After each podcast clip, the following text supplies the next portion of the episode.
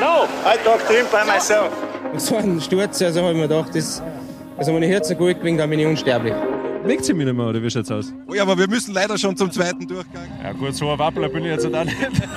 Und wir sind auch der erste Sportverband der Welt, der klimapositiv wird.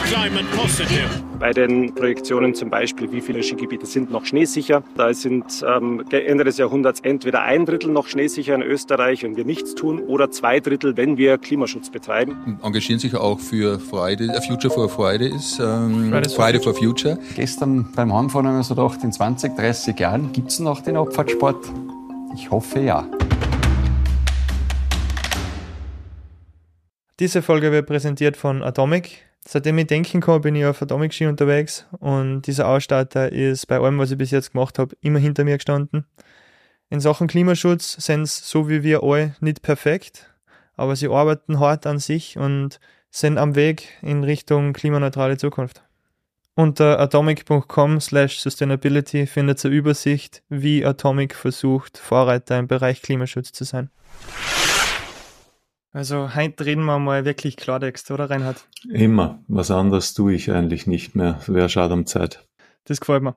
Ähm, mir gegenüber, beziehungsweise am Bildschirm vor mir sitzt heute der Reinhard Steurer. Das ist die erste Aufnahme von dem Podcast, die wir remote machen. Und der Reinhard ist ähm, Professor an der BOKU Wien für Politikwissenschaften. Stimmt das? Genau, stimmt. Für Politikwissenschaft Schwerpunkt Klimapolitik, Nachhaltigkeit und das schon sehr lange. Ähm, grüß dich, Julian. Danke dir für die Einladung. Und noch viel mehr danke dir dafür, dass du dich als Einzelkämpfer hinter die populärste Aktivistinnengruppe des Landes gestellt hast nachdem wir dasselbe getan haben, weiß ich, dass das keine leichte Entscheidung war äh, und noch viel schwerer war, wenn man das alleinig tut. Ehrlich gesagt, alleinig hätte ich als Wissenschaftler nicht gemacht. Umso größer die Bewunderung, dass du dich da alleinig hingesetzt hast, ohne Unterstützung. Also selbst die Tiroler sollten zu schätzen wissen, wie viel Mut und Entschlossenheit das braucht, selbst wenn sie das nicht ganz verstehen. Ja, das schmeichelt mir sehr, die Worte. Dankeschön ich glaube, als Sportler wird, ist mir auch ein bisschen leichter gefallen ähm, als, als Wissenschaftler, weil ich sage das immer so, als in, in unserer Gesellschaft gibt es so eine Hierarchie von wie viel kann man sich erlauben, ohne sein Gesicht zu verlieren. Ich glaube, als Sportler ist man da relativ weit oben, so äh, ein bisschen hinter Musiker und KünstlerInnen, schätze. Eigentlich hätte ich geplant gehabt, dass wir zuerst einmal drüber reden, ähm, dass du ja nicht nur äh, Wissenschaftler bist, sondern auch ganz gern Wintersport betreibst. Da haben wir schon nur eine Gemeinsamkeit ähm, zwischen uns zwei gefunden. Nicht nur, dass wir uns mit der letzten Generation solidarisieren, sondern auch, dass wir gern äh, im, im Pulverschnee unterwegs sind. Ja, der immer schwerer zu kriegen ist. Ja. Also letztes Jahr habe ich das erste Mal in meiner Skitourenlaufbahn ähm, die erste Skitour erst Ende Jänner gemacht. Das hat es überhaupt noch nie gegeben und ich befürchte, das wird nicht besser. Ja, das haben wir in den letzten ähm, Folgen schon gehört, dass vor allem der, Natur, der Naturschnee in den Alpen immer weniger werden wird und dadurch auch die Gelände-Skitouren immer seltener, was mir am Herzen sehr weh tut. Ja, habe ich mir gestern beim Mountainbiken angehört und die Aussage, die dieser Folge deckt sich mit dem, was ich immer sage. Noch haben wir in der Hand, wie schlimm das wird. Ja, also zwischen gravierend schlechter und katastrophal können wir uns das auswählen, je nachdem, was wir dann, ob wir langsam die, die, die Sache ernst nehmen, dann könnte man noch viel verhindern oder ob man so weiter dann wie bisher, wie bis heute, ja, dann wird's nicht lustig, auch beim Skisport.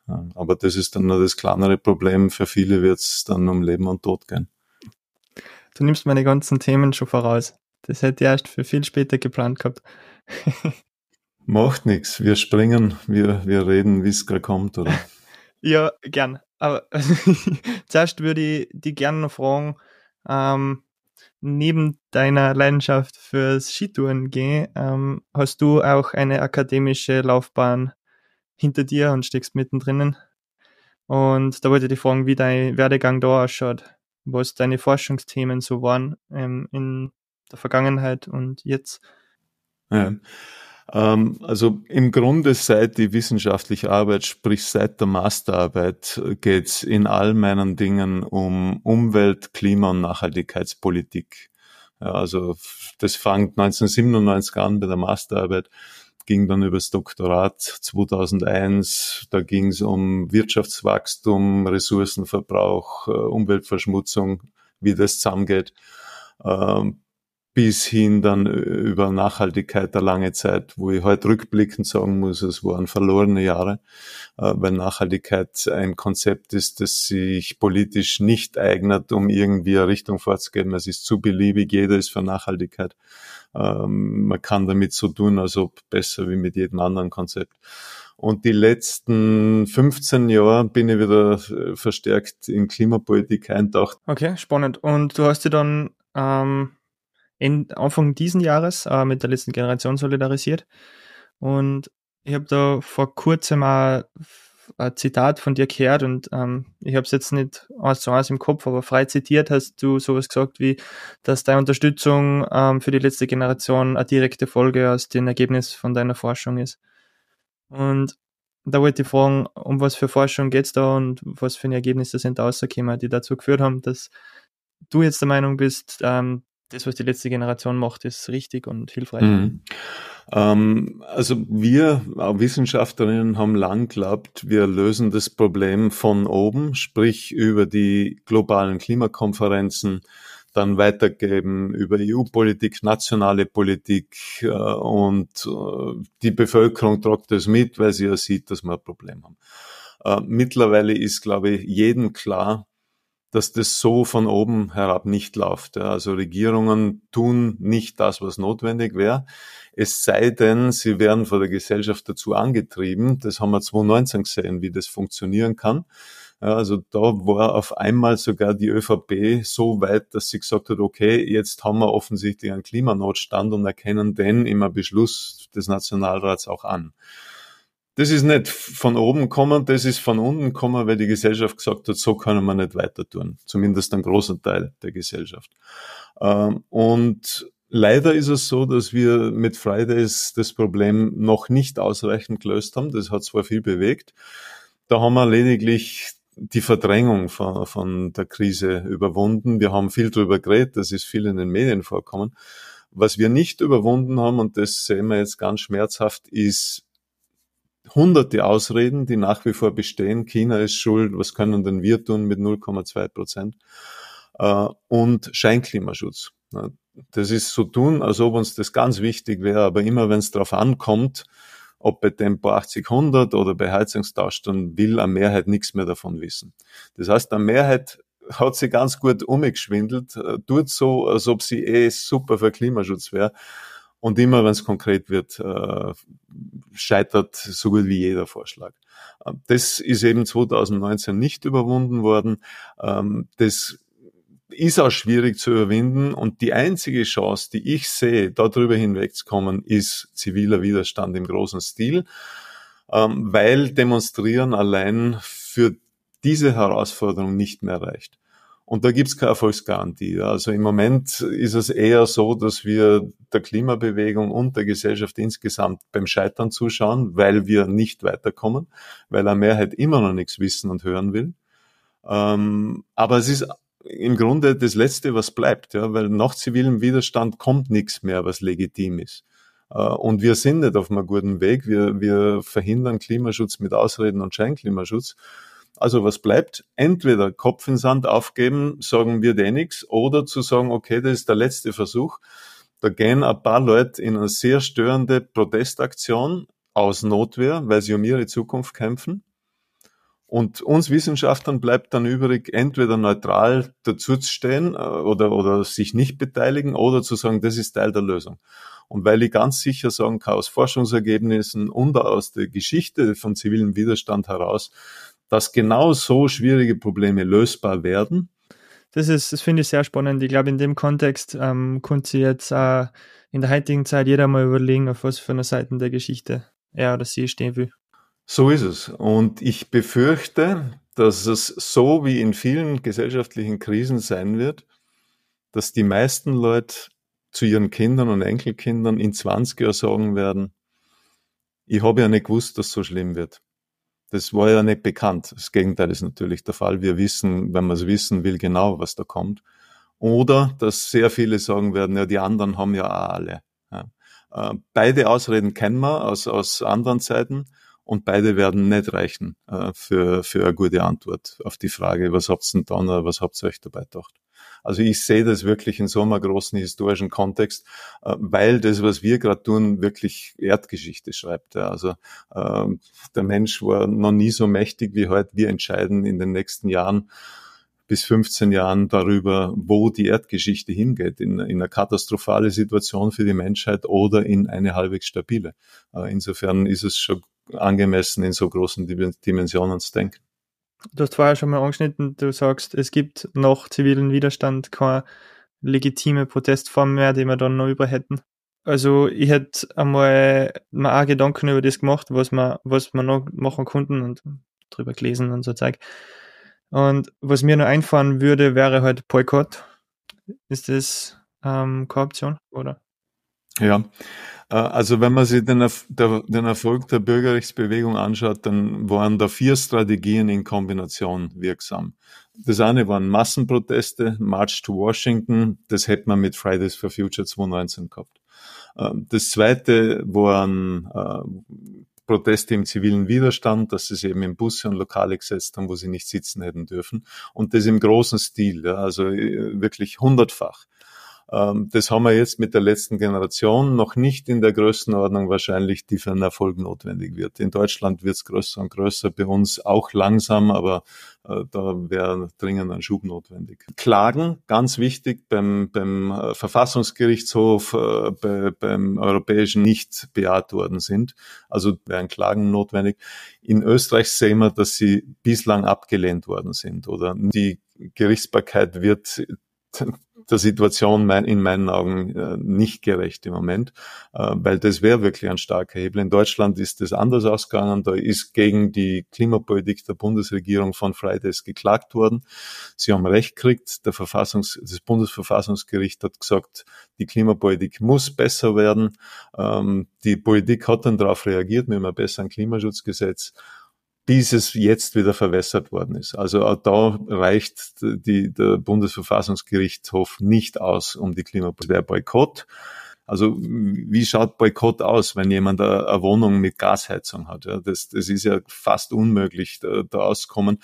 Außer man ist Eigentümer und kann es selber umbauen, dann gibt es vielleicht noch Möglichkeiten, aber für Mieterinnen fast keine Chance, bis auf das, dass man auszieht und sich eine Wohnung äh, sucht, die ohne fossile Energie äh, auskommt. Ähm, bei vielen anderen Dingen ist es auch ganz schwer, bei Konsumgütern so gut wie unmöglich. Da steckt überall fossile Energie drin und man kommt dem nicht aus. Eine Idee hätte ich noch. Ähm, der Gandhi war ja relativ bekannt dafür, dass er öfters einmal einen Hungerstreik antreten hat wenn wir das großflächig machen, würde das vielleicht wirken. Bei Hungerstreik ist es so, dass auch das schon probiert worden ist. Also im Grunde ist es so, egal welcher Vorschlag kommt, weil ja Leute oft sagen, ja, Protest und Aktivismus schon, aber doch bitte nicht so, dann muss man immer fragen, na, wie dann? Und egal welcher Vorschlag dann kommt, ob Hungerstreik oder bei den Mächtigen stören, kann man sagen, ist alles probiert worden, ist alles gemacht worden. Ähm, also äh, ist ja nicht so, dass, dass man jetzt von, von null auf zivilen Widerstand mit Straßenblockaden kommen werden, sondern die Bewegung tut ja schon seit Jahren und Jahrzehnten herum, hat alles ausprobiert und es hat halt nichts die Wirkung gehabt, als wie störender Protest, der sich den Menschen in den Weg setzt. Äh, und weil dann oft der Einwand kommt, na Moment, was kann, was kann denn der arme Autofahrer, der arme Pendler dafür? Da protestiert man ja bei den Falschen. Da ist meine unangenehme Botschaft die, na leider nicht. Ja, warum? Weil, wie vorher ausgeführt, lösen wir die Klimakrise eben nicht mit Regierungen allein, mit Politikern, sondern wir brauchen eine Mehrheit dafür. Und eine Mehrheit stellt sich nach wie vor gegen wirksamen Klimaschutz. Eine Mehrheit stellt sich gegen Tempo 80-100. Also insofern ist der Protest mitten in der Gesellschaft schon am richtigen Ort, weil der Großteil dieser Gesellschaft nicht für die Veränderungen bereit ist, die wir schon längst brauchen würden. Aber in dem Sinn ähm, würde ich dann fast manchen Kritikern recht geben, dass es schwierig finde, so Überzeugungsarbeit zu leisten. Ähm, weil so überredet man halt keine, keine Menschen für die eigene, fürs eigene Thema, oder? Es ist richtig, dass es schwierig ist, so Leute zu überzeugen. Man kann auf die Art und Weise nur aufzeigen, dass wir Unrecht begehen und dass diejenigen, die da auf der Straße sitzen, überwiegend junge Leute, das Recht haben, ihre Zukunft zu verteidigen, um ihre Zukunft zu kämpfen. Ähm, das muss man dann an sich heranlassen. Man muss das quasi aus einer moralischen Sichtweise dann sehen. Da muss man sich ein bisschen öffnen dem Ganzen und dann kann es wirken. Viele machen zu und, und da können die Aktivistinnen sogar gefoltert werden, wie aktuell in Deutschland mit den Schmerzgriffen. Äh, und es kommt keine Sympathie auf, weil die Leute sagen, na, sie haben selber schuld, müssen ja nicht da sitzen und können ja weggehen. Ja. Also die, viele gehen sogar so weit, Folter zu rechtfertigen, weil sie so den Aktivismus auf Distanz halten können und nichts verändern müssen. Also es ist ähm, wirklich ist das, ganz, ist ganz das, was schwierig. Man da sagen, ist das, was man da sagen, Folter per Definition? Oder wie kommt es dazu, dass du das jetzt so konkret Folter nennst? Laut UN-Definition und laut der Europäischen Menschenrechtskonvention sind Schmerzgriffe, wie sie in Deutschland angewandt werden und wenn sie wirklich konsequent äh, angewandt werden und wehtun, Folter. Warum? Äh, Folter ist Androhung und Umsetzung von Gewalt, Zufügung von Schmerzen obwohl es anders ginge. Ja, also ich muss ja die, die Aktivistinnen nicht mit Schmerzgriffen vor der Straßen äh, transportieren, sondern ich kann sie einfach schmerzlos heben. Äh, es ist deswegen Folter, weil es eben absichtliches Zufügen von Schmerzen ist, mit dem Zweck, sie zu beugen. Ja, also dass sie den zivilen Widerstand aufgeben und selber gehen. Also ich will damit was bezwecken, mit Zufügen von Schmerzen. Äh, in anderen Ländern tut man das, um Geständnisse zu erzwingen. In dem Fall tut man es, um zu erzwingen, das selber gehen. Das ist laut UN-Definition Folter. Ja. Und wir schauen weg und sagen, naja, sind ja selber schuld. Ne? So ungefähr wie, wie man halt früher Molotow-Cocktails auf die Schwarzen geworfen hat, sie getreten hat, mit Flüssigkeiten übergossen hat. Das haben, ähm, das hat eine Mehrheit äh, der Bevölkerung auch einmal befürwortet, bis sie halt gesehen haben, okay, wir machen da einen großen Fehler, sie sind eigentlich im Recht äh, und wir können so nicht mit einer umgehen. Also äh, man könnte auch sagen, je, je mehr sich das zuspitzt, eben mit Folter und der Empörung drumherum, umso mehr hilft's der, der aktivistischen Bewegung sogar, ja, weil, weil damit muss ich mich bekennen. Rechtfertige mir jetzt Folter oder sage, okay, jetzt ist Schluss, jetzt, jetzt geht es zu weit äh, und ich stelle mich ebenso hinter die Aktivistinnen. Also jede Eskalation des Rechtsstaats ist im Grunde blöd für diejenigen, die das machen mit der Absicht, die Bewegung einzudämmen, weil sie Öl ins Feuer gießt und die Bewegung größer macht. Ja. Das heißt, ähm, Repression hilft eigentlich der Bewegung zu wachsen. Es macht's der Bewegung viel schwerer, dass die Leute weiter tun, das ist klar, weil das ist nicht lustig, was da passiert, aber schlussendlich hilft die Empörung äh, der Bewegung größer zu werden. Das ist immer wieder so, äh, auch in der Geschichte so gewesen, weil dann die Empörung einfach äh, steigt, die wir so offensichtlich nicht aufbringen, allein für die Tatsache, dass wir deren Zukunft zerstören. Das empört uns nicht, das haben wir gewohnt. Aber wenn gefoltert wird, dann ist es doch so, dass sie ein paar empören und dann ein paar sagen, okay, sie sind mir eigentlich nicht sympathisch, aber jetzt, jetzt ist zu viel. Ja. Eine hm. Mehrheit äh, kann trotzdem eben sagen, na, sind selber schuld. Das ist moralisch im Grunde äh, ziemlich, ziemlich, äh, wie soll man sagen, verwahrlost eigentlich. Hm. Ja. Das sagt, das heißt, du findest jetzt die Proteste legitim aber weder die öffentliche noch die staatliche Reaktion darauf nicht. Ähm, die Proteste sind absolut legitim, weil wir wissen, dass das helfen kann, dass das Teil der Lösung sein kann, weil das auch die Geschichte belegt, weil das Forschungsergebnisse zeigen. Also von dem her besteht da überhaupt kein Zweifel dran, dass das ein Versuch wert ist. Ähm, im Grunde ist es für uns als Gesellschaft eine Chance, daraus zu lernen. Ja, also wir sind ja immer noch gut in unserem Schmäh halten, uns selber zu verarschen, indem wir sagen, wir nehmen das eh ernst. Äh, die Proteste zeigen uns auf, na, es ist eigentlich nicht so. Insofern ist es wirklich ein Mahnmal, ein Denkmal für uns als Gesellschaft, daraus zu lernen. Und als Gesellschaft scheitern wir im Moment gerade. Also wir lernen nichts draus, wir treten auf sie hin äh, und verstehen die Botschaft nicht. Ich habe da auf Twitter einmal geschrieben, ähm, schimpft und redet ruhig über die Protestformen der Aktivistinnen, dann ist es für sie unangenehm. Denkt sie auch nicht drüber nach, dass sie eigentlich recht haben mit, mit dem, dass sie eine sichere Zukunft wollen, weil dann wird's für uns als Gesellschaft unangenehm. Dann wird man sich nicht mehr wohlfühlen, wenn man in ein SUV oder in einen Langstreckenflug einsteigt. Ähm, aber das wollen wir natürlich nicht. Ja? Also treten wir auf sie und fühlen uns weiterhin wohl in unserem fossilen Wahnsinn. Also du hast vorher gesagt, die ähm, ziviler Widerstand ist das letzte legitime. Ähm, was wäre das erste illegitime und wo wäre der Unterschied? Äh, gezielte Sachbeschädigung, Gewaltanwendung, wo Sachen und Personen zu Schaden kommen, wäre völlig illegitim, weil es äh, den, den Zielen der Bewegung widerspricht. Und bei mir fängt es wirklich bei gezielter Sachbeschädigung an. Äh, also in, in England zum Beispiel sind Tankstellen beschädigt worden, Zapfsäulen aufgeschlagen worden, um eben den fossilen Alltag zu stören. Ich halte es deswegen für illegitim, weil man stoppt damit ja überhaupt nichts. Ja. Man, man steigert quasi das Bruttosozialprodukt und kann das, den entsprechenden Schlag aus den 80er Jahren dann dazu singen. Heute wird wieder in die Hände mhm. gespuckt, wir steigern das Bruttosozialprodukt, weil die Dinge alle wieder instand gesetzt, erneuert, neu gekauft werden äh, und somit dann eigentlich schlussendlich dann wieder Wachstum antreiben.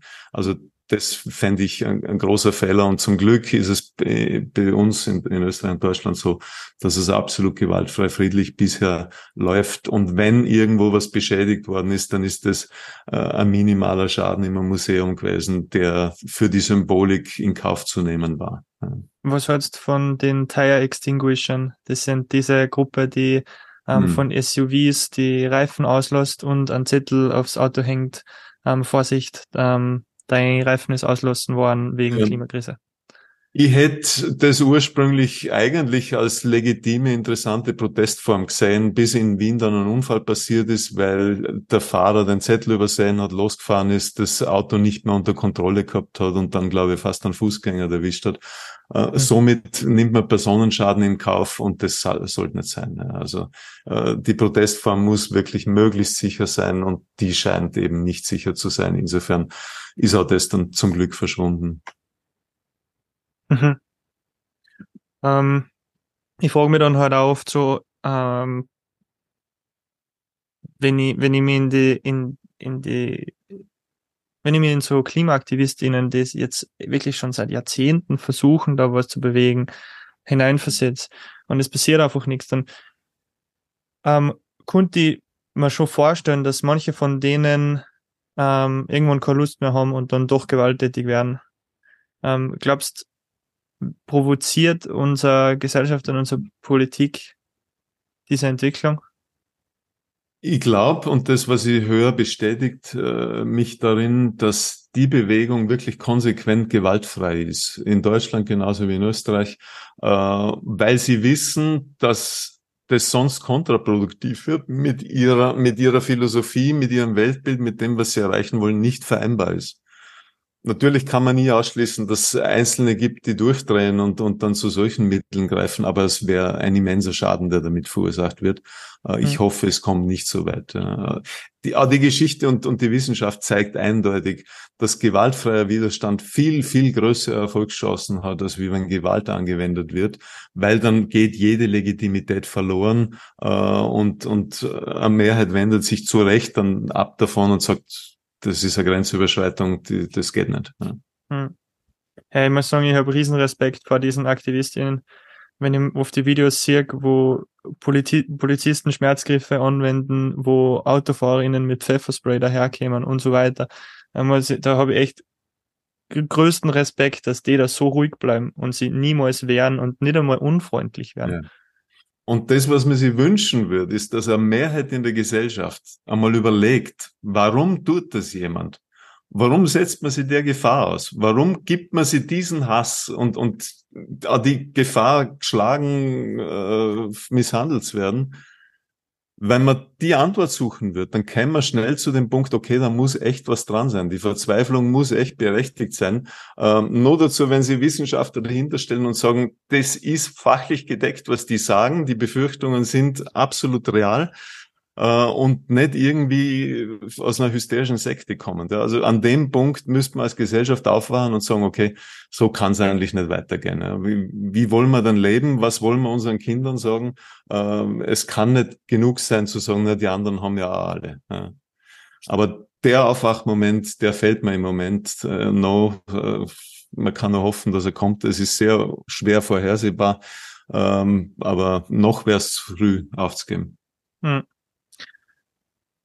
Ähm, wir sind ja in dem Podcast, unsere Themen in dem Podcast sind ja die äh, Klimakrise und Wintersport. Und da deswegen haben wir in den letzten Folgen schon ein bisschen probiert, ähm, herauszufinden, ob man in Zukunft überhaupt noch Wintersport betreiben kann, ob man noch Skifahren kann, ähm, in der Form, wie wir es jetzt betreiben, ähm, dass um die Themen Schneemangel gegangen, ob überhaupt noch Schnee zur Verfügung steht, dass man überhaupt Skifahren kann, da ist um die Themen, ähm, ums Ener um die Energie gegangen, ähm, wo wir die Frage gestellt haben, ähm, wenn wir alles auf erneuerbar umsteigen, werden wir dann überhaupt noch genug Energie haben für diesen Sport? Und ähm, bisher ähm, schaut es eigentlich gar nicht so schlecht aus. Also mit ähm, technologisch werden wir es schaffen, dass wir in 30 Jahren noch ähm, präparierte Pisten haben. Ähm, energietechnisch zumindest, was wir in dem Podcast bis jetzt gehört haben, schaut es auch gut aus, wird sie wahrscheinlich ausgehen. Ähm, und jetzt gibt's aber noch einige WissenschaftlerInnen, die halt viel schlimmere Probleme prognostizieren. Da geht's um Hungersnöte, Krieg und so weiter. Und da frage ich mich, stelle ich mir halt oft die Frage, ähm, auch wenn es technisch möglich wäre, zu Skifahren, wird es uns in so einer Zukunft überhaupt äh, interessieren? Und wie schlimm, wie schlimm schauen die Prognosen wirklich aus? Hm. Also da gibt's glaube ich, Berufene, die das beantworten können. Habe ich den, den anderen Podcast habe ich gehört mit dem Kollegen aus Innsbruck, der Spezialist ist bei Schneesicherheitsprognosen. Ähm, ich vermute, es ist dann schlussendlich eine Frage der Gerechtigkeit oder der Leistbarkeit. Also es wird noch vieles lang gehen, aber es wird halt immer teurer und aufwendiger sein. Äh, das, was vor einiger Zeit normal war, dass jeder Skifahren kann, wird halt eine elitäre Luxusgeschichte werden. Äh, die Reichen ziehen sie nach Lech auf 1500 Meter zurück und kommen dort immer noch ein Wintererlebnis, während Schladming schon längst grün ist, so auf die Art. Ähm, wir verlieren halt das, was für die breite Masse normal war, das wird dann zum Luxus. Ja. Das, das glaube ich, ist eine Tendenz, die sich abzeichnet. Ja. Skifahren ist ja jetzt schon viel, viel teurer geworden durch die aufwendige Beschneiung und so weiter. Ähm, und dann kommen natürlich Riesenprobleme dazu, die du gerade angesprochen hast. Nichtsdestotrotz wird umso wichtiger sein, dass man irgendeinen Ausgleich findet. Ja. Also das merke ich in meinem Alltag, dass in die Bergen ein ganz wichtiger Ausgleich ist, um die Krise einmal aus dem Kopf zu kriegen. Äh, das Bedürfnis wird nie weggehen. Das wird sogar immer größer werden und das wird äh, jeder in irgendeiner Form brauchen. Für jeden schaut das anders aus. Hm. Ähm, die Frage, wie schlimm das wirklich wird, war eher darauf bezogen, ähm, zum Beispiel Ernährungssicherheit ähm, oder die generell die Stabilität unserer Zivilisation. Mhm. Was glaubst du, da gibt's schon, also da kenne ich schon unterschiedliche, äh, unterschiedliche Meinungen von WissenschaftlerInnen. Manche reden von ähm, dass drei Grad Massen, also drei Grad globale Erwärmung ist Massenmord, ist Genozid. Mhm. Ähm, dass das unsere Anpassungsmöglichkeiten weit übersteigt. Ähm, dass genau bei so, in solchen Situationen, wo dann auch Lebensmittel knapper werden und die Versorgungssicherheit ähm, geringer wird, genau in solchen Situationen auch immer wieder ähm, kriegerische Konflikte wahrscheinlicher werden. Mhm. Ähm, dann höre ich aber wieder andere Stimmen, die sagen, ja, in Österreich ist es aber nicht so schlimm, weil ähm, in manchen Regionen hilft uns ähm, die Erwärmung sogar, dass die Lebensmittelerträge mehr werden. Wasser haben wir auch genug. Das Problem sind eher dann die Migrationsbewegungen, die auf uns zukommen. Ähm, was ist da deine Meinung dazu, beziehungsweise wie liest du diese, diese Studien? Ich würde es nicht als Meinung bezeichnen, sondern es gibt genug Studien mittlerweile, die sagen, drei Grad Erhitzung ist katastrophal. Das ist wirklich eine Bedrohung für die Zivilisation, wie wir sie kennen. Dort droht sehr vieles im Chaos zu versinken. Ähm, und selbst wenn es in Österreich noch ein bisschen besser ist, wie rund um den Äquator, wo da Todeszonen entstehen würden, es ist eine Illusion zu glauben, dass wenn es bei uns noch nicht unlebbar heiß ist, dass wir dann auf einer Insel der Seligen sitzen. Also es werden globale Lieferketten niederbrechen und die Lebensmittelversorgung ist ja auch schon lang nicht mehr lokal. Ja, das tragen wir zwar als Ziel vor, vor uns her, regionale Ernährung, aber das ist genauso globalisiert, ja, mit Paradeisern, Tomaten aus, aus Spanien äh, und Futtermitteln aus Südamerika. Ja. Äh, das würde ja dann alles niederbrechen, weil in Südamerika kaum mehr Futtermittelproduktion möglich wäre. Und von den Migrationsströmen reden wir gerne. Ja. Also da geht man davon aus, dass Milliarden von Menschen ihren Lebensraum verlieren rund um den Äquator. Ja, wo werden sie denn hingehen? Da, wo es noch erträglicher ist, auch wenn bei uns die Übersterblichkeit im Sommer aufgrund von Hitze genauso explodieren wird. Ja. Äh, also zu glauben, wir sitzen da auf einer Insel der Seligen, ist eine Illusion, äh, die, die so sicher nicht halten wird. Ähm, das, das das werden wir dann einmal Realitätscheck unterziehen. Äh, und der kommt mit jedem Jahr ein bisschen dicker daher. Hm. Also, und jetzt wirklich, ähm, frage ich dich nach deiner persönlichen Meinung.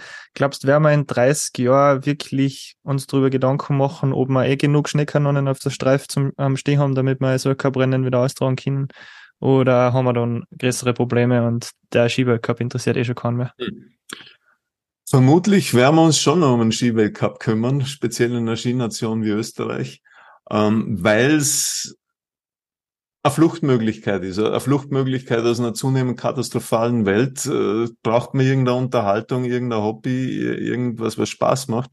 Äh, und das Bedürfnis nach sowas wird nie, wird nie abnehmen. Ob es hinausgeht, sinnvoll für einen Massensport ist eine andere Frage. Ne? Aber, aber der Skiweltcup wird wohl in 30 Jahren noch äh, existieren. Aber wann sehr viele Änderungen notwendig sein werden, wahrscheinlich, ja. Hm. Okay, spannend. Die Frage ist, wo immer, wo immer uns das äh, so vorstellen oder schönerweise, wenn, wenn der Skiweltcup existieren wird und gleichzeitig haben wir auch kein Problem mit Ernährung und Migration. So ist es. Und was man noch dazu sagen muss, wenn du mir die Frage stellst, bis Ende des Jahrhunderts, bis 2100, da würde ich sagen, puh, der Ausgang ist offen. Also wenn wir so weiter tun wie bisher, mit sehr hohen Emissionen, die viel zu langsam sinken, dann spielt es ein Ski-Weltcup nicht mehr, ja, weil dann haben wir derartig immens große Probleme, ähm, dass, dass die Ressourcen für sowas fällen werden. Ähm, aber wenn wir Emissionen schnell reduzieren, dann ist auch da noch das Szenario drin, dass bis 2100 äh, all das noch geben wird, was für uns normal ist im Moment. Ja. Also mhm. da stehen wir eben genau vor dieser Weichenstellung, wie viel von dem, was uns äh, lieb und, und kostbar ist, können wir erhalten. Das entscheiden wir jetzt. Ja. ja mir wird ja oft gesagt, ähm, weil ich mich halt auch ziemlich lautstark für das Thema einsetze, ähm, dass ich als ähm, Skifahrer und gleichzeitig Klimaaktivist ein Heuchler bin. Ähm, dass hm. ich, dass mein eigener ökologischer, also eigener ökologischer Fußabdruck zu groß ist, ähm, also das wird nicht so ausgeführt, aber das ist eigentlich die Message, die ähm, auf einer eher unfreundlicheren Weise meistens kommuniziert wird, ist, dass mein eigener ökologischer Fußabdruck zu groß ist, um mich für mhm. dieses Thema einsetzen zu dürfen. Ähm, und da wollte ich dich fragen, was du, wahrscheinlich kriegst du diese Vorwürfe in einer bisschen einer anderen Form auch, schätze ich mal. Ähm, und da würde ich mich fragen, wie, wie du mit dem umgehst oder wie du auf das reagieren würdest. Das ist natürlich vollkommener Unsinn. Ungefähr so unsinnig, wie wenn man auf die Aktivistinnen der letzten Generation hintritt und Flüssigkeiten drüber schüttet. Es geht darum, die, die sich lautstark äußern, zu diskreditieren, deren Botschaft runterzuziehen. Das ist das einzige Ziel. Äh, und warum ist es Unsinn? Es ist einfach fachlich nicht richtig. Warum? Der ökologische Fußabdruck ist eine Geschichte. Ja, also natürlich sollte jeder in seinem Umfeld, in seinem Leben bemüht darum sein, so wenig Emissionen wie möglich zu verursachen. Das ist klar. Ja, man sollte mit, mit einem guten Vorbild vorangehen. Aber es ist ganz klar, dass wir die Klimakrise so sicher nicht lösen können. Ja, also das merkt da jeder privat. Ja. Wenn ich auf Autofahren verzichte und zuschaue, wie das Auto vom Nachbarn jedes Jahr größer wird, sehe ich, okay, das funktioniert nicht. Wenn ich nicht mehr fliege und sehe, dass der Nachbar jedes Jahr noch weiter fliegt und nur eine zusätzliche Flugreise macht, sehe ich, das funktioniert nicht. Warum funktioniert nicht? Weil wir die Krise nur mit politischen Regeln lösen können, die für alle gelten. Für mich genauso wie für den Nachbarn.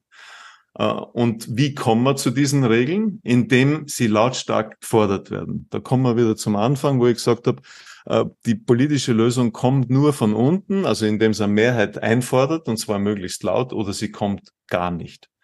Und genau das ist die Rolle von Aktivismus. Da geht es dann also nicht um den ökologischen Fußabdruck, sondern um den sogenannten ökologischen Handabdruck. Was heißt das? Man zeigt mit der Hand auf und sagt, so kann es nicht weitergehen. Aber wenn ich selber fossile Energie verbrauche, aber wenn ich selber fliege, will ich das eigentlich nicht mehr. Ich bin aber im fossilen System. Ich kann gar nicht anders in die USA kommen. Und ich hätte gern, dass das anders ist. Also macht's Regeln für den Flugverkehr, dass mehr Wasserstoff verwendet wird, dass mehr äh, synthetische Treibstoffe verwendet wird, für alle. Ja? Weil nur so kann man das lösen.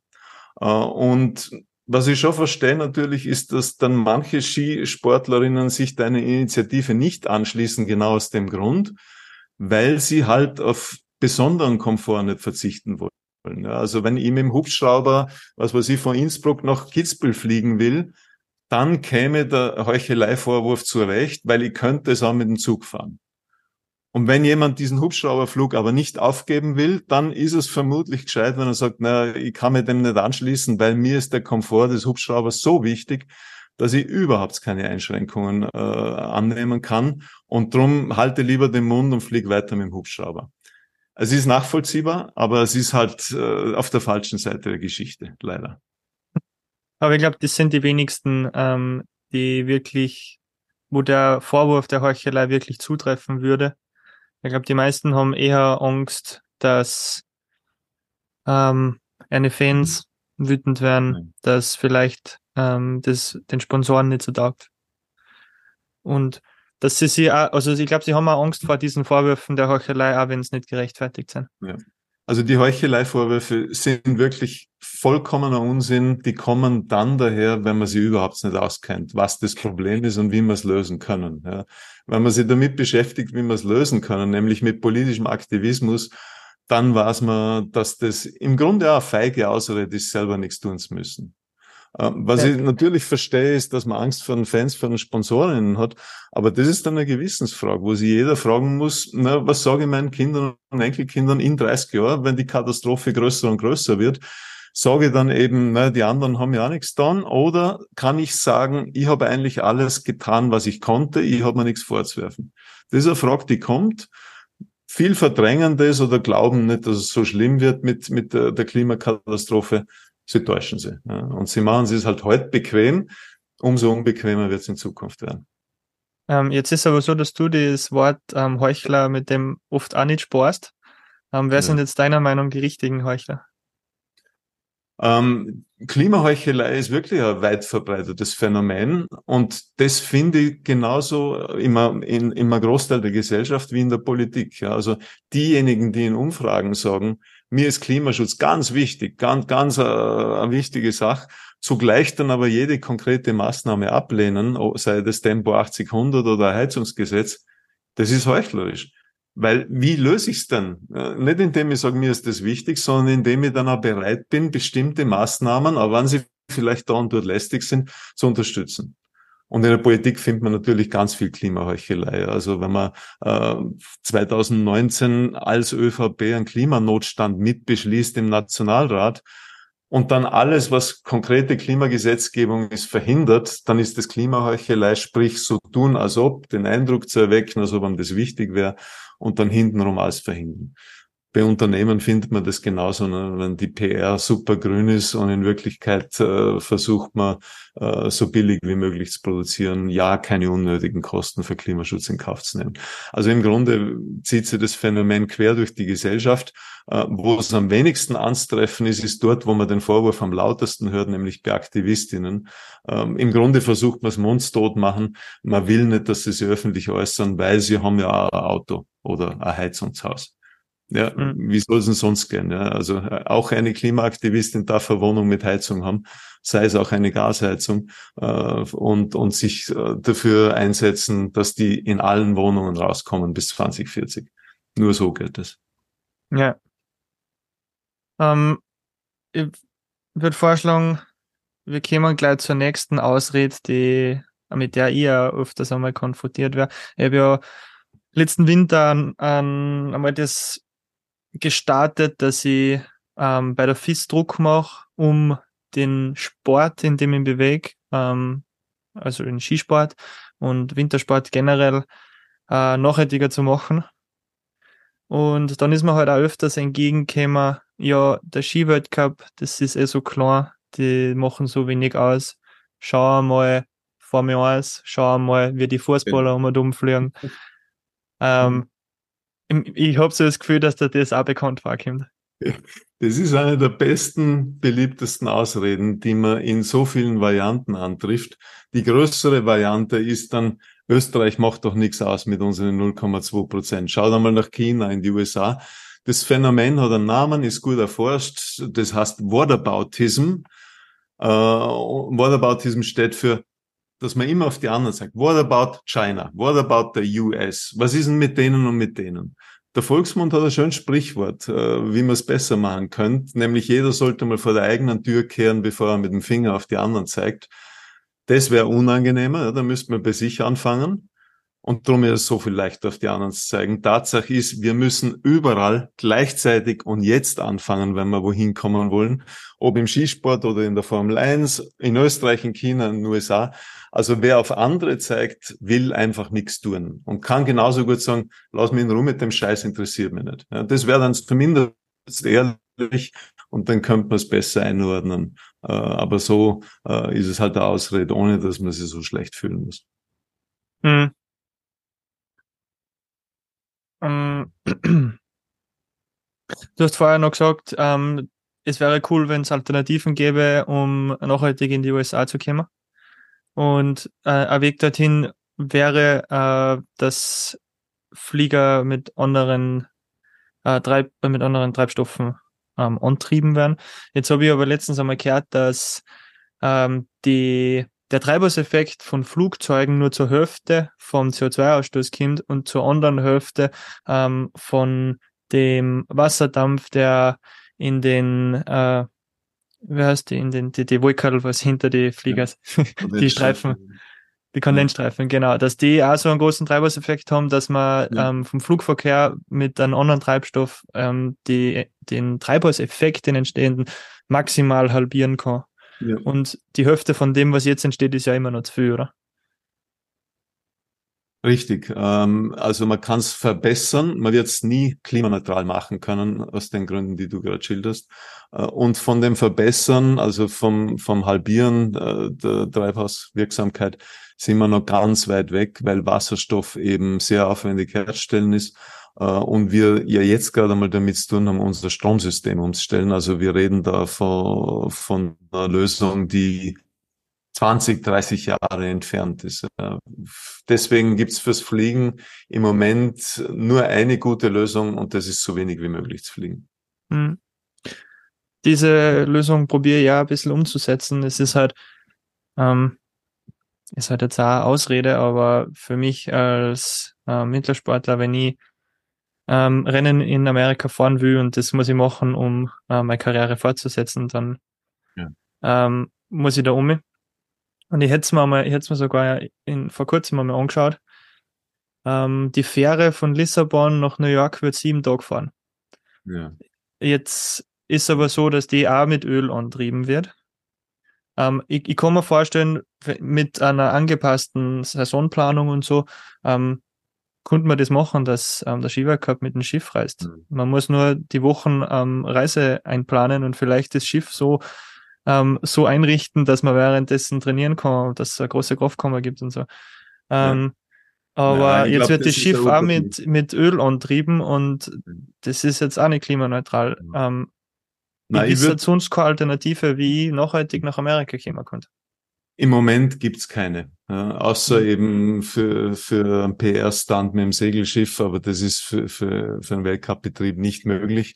Äh, insofern würde ich auch nicht sagen, dass es eine Ausrede ist, sondern du bist immer Sachzwang. Ja. Du hast einen Job, der für Österreich wichtig ist, für dich persönlich auch. Ähm, dieser Job bringt mit sich, dass du äh, mehr Emissionen verursachst wie andere. Und die beste Lösung mit dem Dilemma ist eigentlich, den ökologischen Handabdruck zu vergrößern. Also im Grunde jedes Mal, wenn du in einen Flieger einsteigst, lautstark in der Pressekonferenz sagen, ich hasse es, dass ich da umfliegen muss. Ich, ich hasse mich selber dafür. Ich finde, das ist eine ungeheure Schweinerei. Äh, und das ist trotzdem so. Ich bin machtlos und hätte so gern, dass es anders ist. Also aus, aus dieser Ohnmacht heraus und, und aus dem Sachzwang heraus politischen Protest machen und sagen, ich hätte so gern, dass anders ist und ich stehe an. Ja. Hm. Gute Idee, vielleicht mache ich das, wenn ich nächstes Mal in den Flieger steigen muss. Genau, wenn wir transparent einsteigen, ich hasse es und muss trotzdem.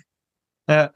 Weil es ja wirklich ein Sachzwang ist, der dann, glaube ich, auch nachvollziehbar ist. Ja. Also man gibt wegen sowas keine Karriere auf. Äh, und, und ja, vor allem, weil sie nichts ändern wird, wenn ich jetzt meine Karriere aufgeben würde. Ja. Es wird der nächste Sportler, der in der Reihe hinter mir steht, wird den Platz kriegen, wird statt mir in den Flieger steigen und nichts wird sich ändern. Ähm, ich, ich würde sogar so sagen, je erfolgreicher du als Skiläufer bist, umso größer wird dein ökologischer Handabdruck, ja, weil du dann mehr und mehr ernst genommen wirst äh, und beachtet wirst. Also insofern gewinn so viel Rennen wie möglich und, und äh, mach einen lauten Protest draus. ich werde es probieren. Das ist, das ist mein Ziel, ja. ähm, ich glaube, ich kenne noch eine Eigenschaft von uns zwei, die, die wir teilen. Und das ist die, dass wir uns, glaube ich, beide öfters einmal fragen, ob es nicht irgendwann dann eine Zeit ist, ähm, selber in zivilen Widerstand zu gehen. Also ich frage mich schon sehr oft, ob das, was ich da mache, genug ist und ob es nicht angebracht wäre, ähm, mich jetzt selber auch auf die Straßen zu kleben, anstatt nur daneben zu stehen und zu sagen, ja, das ist gut, was ich da mache und sich einmal wirklich selber die Finger schmutzig zu machen. Hm. Ganz eine schwierige Frage, mit der ich mich tatsächlich auch schon öfter und länger beschäftigt habe. Es ist ein Ringen mit dem eigenen Gewissen, äh, mit der eigenen Rolle in dem Ganzen und mit dem, was man den eigenen Kindern irgendwann sagen wird. Ähm, für mich habe ich es bislang so beantwortet, dass ich glaube, mehr bewirken zu können, wenn ich nicht Teil dieser Bewegung bin, sondern von außen unterstütze. Weil sobald du Teil davon bist, äh, wirst wahrscheinlich weniger ernst genommen, als wie wenn du sagst, ich bin nicht Teil der letzten Generation, aber aus einer wissenschaftlichen Sicht kann ich bestätigen, dass das, was die tun, potenziell wirksam ist. Auch die Geschichte zeigt, dass es das braucht. Ähm ich frage mich dann auch manchmal, ist es eine Ausrede, um es sich selber leichter zu machen? Kann sein. Noch, noch glaube ich, dass es so besser ist und vielleicht ändert das ja noch. Ja. Ja, ja ich, ich spüre schon mit dem Gedanken, ähm, zumindest ähm, in der nächsten, in, in der nächsten Phase, in der ich planmäßig frei hätte, und das ist ähm, nach der nächsten Saison, hm. meine ähm, obligatorischen zwei Wochen Urlaub zu nutzen, um hm. mich ein bisschen am Asphalt zu sonnen. Hm. Was die, du auf, auf jeden Fall fragen musst, ist, ob das die Erholung ist, die dir weiterhilft, um dir deinen ökologischen Handabdruck. Jetzt, jetzt klingst um du wie meine Trainer. naja, um deinen ökologischen Handabdruck als so erfolgreich wie möglicher Skirennläufer zu vergrößern. Ja, ja. Also, das ist Abwägungssache und eine Einschätzungssache, die kannst nur du treffen. Aber ich glaube, am meisten Einfluss hast, wenn du so erfolgreich wie möglich bist. Mhm. Und wenn dich der zivile Widerstand nicht daran hindert, Erfolg zu haben, wenn dir das vielleicht Kraft gibt, dann würde ich sagen, probier's. wenn es zu sehr zehrt, wenn du dabei Energie verlierst und es dich in deinem Beruf behindert, würde ich sagen, konzentriere dich auf, auf deinen anderen Handabdruck und vergrößere den, indem du erfolgreich bist und dann mehr gehört wirst. Ja, also körperlich würde es mir wahrscheinlich besser da, wenn ich ähm, meine Freizeit anders gestalte, wenn ich mal wirklich einmal äh, einen Wellnessurlaub gönnen würde. Ja. Aber ich muss sagen, mental ähm, würde es mir sehr gut tun, wenn ich mal die nächsten paar Monate nicht fragen müsste, ob ich jetzt genug mache oder nicht. Dann mach eine Kombination draus. okay. Äh, aber es ist wahrscheinlich wirklich ausprobieren und schauen, wie es am geht dabei, was es tut mit einem. Ja. Ähm, und dann kann man das besser einschätzen. Ne? Ja. Ich, ich muss auch dazu sagen, also ich bin fest davon überzeugt, dass mein ähm, sportlicher Erfolg bis jetzt ein Produkt aus meiner aktivistischen, ähm, aus meiner aktivistischen Engagement ist, weil wenn ich nicht vor drei, vier Jahren angefangen hätte, ähm, mich wirklich aktivistisch zu engagieren, ähm, Blogposts über das Thema zu schreiben, ähm, alternative Verkehrsmittel auszuprobieren, ähm, mich aktiv auch bei Fridays for Future zu engagieren, mitzuhelfen bei diesen Großstreiks, bei der Organisation.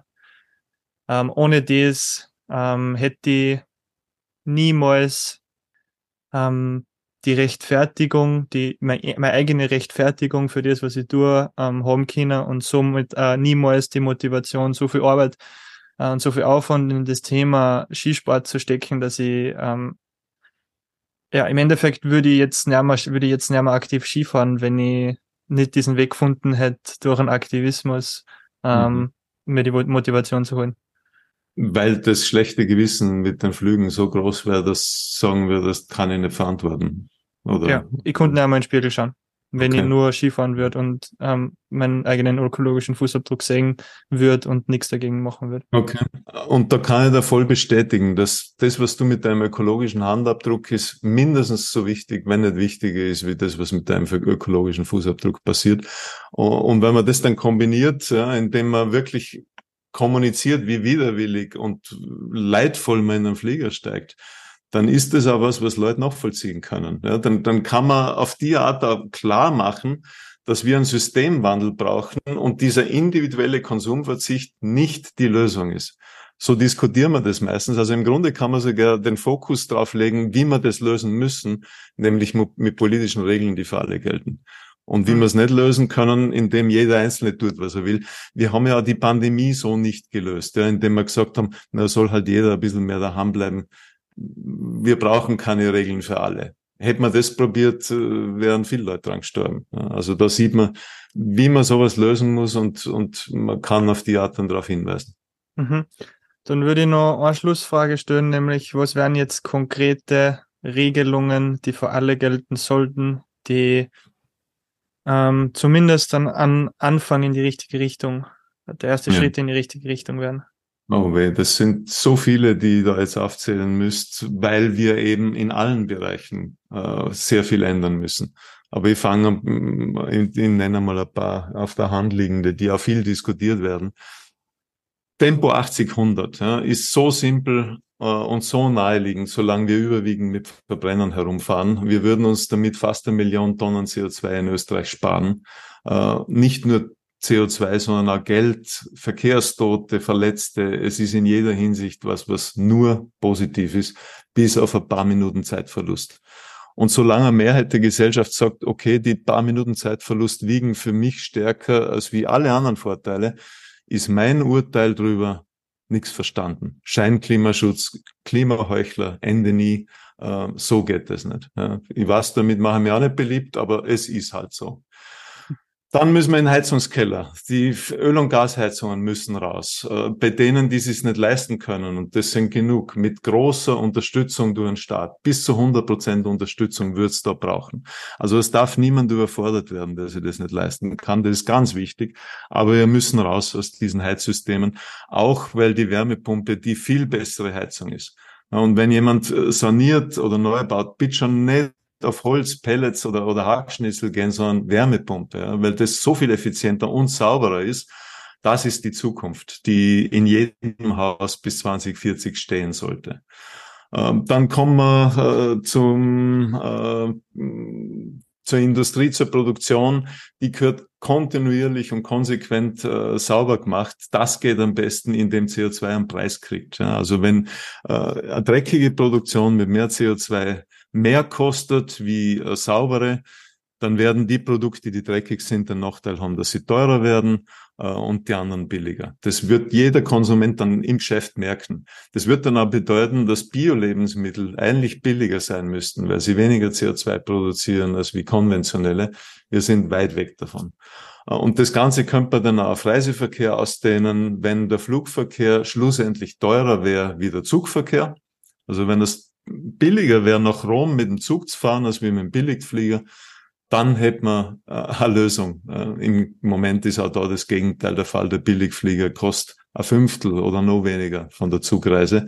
Da sieht man, wie wir eben in ein fossiles System mit Anreizen eingesperrt sind und uns schwer tun, da rauskommen. Das wären jetzt nur ein paar Beispiele aus ein paar Lebensbereichen. Äh, und hundert andere könnte man aufzählen, die übrigens auf dem Klimarat so empfohlen worden sind äh, also da sind 100 Bürgerinnen zusammengekommen mit der Aufgabenstellung, erarbeitet sie einmal Lösungen für das Klimaproblem.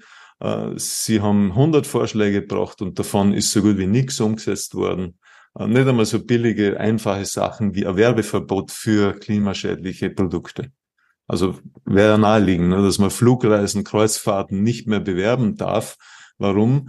Was werden wir Werbung machen für was, was das Klima schädigt? Nicht einmal das ist möglich, weil das könnten ja dann äh, die, die Unternehmen spüren mit weniger äh, Kunden, weniger Fluggästen. Es könnte Arbeitsplätze kosten. Ja, also entweder wir machen es ernst, dann verbieten wir Werbung für sowas oder wir tun so als ob und dann machen wir so weiter wie bisher. Genau das tun wir leider im Moment. Hm.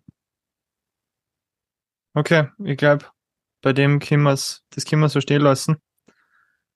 Dann gehen wir wieder zurück zur Arbeit und versuchen genau diese Lösungen ähm, herbeizuführen.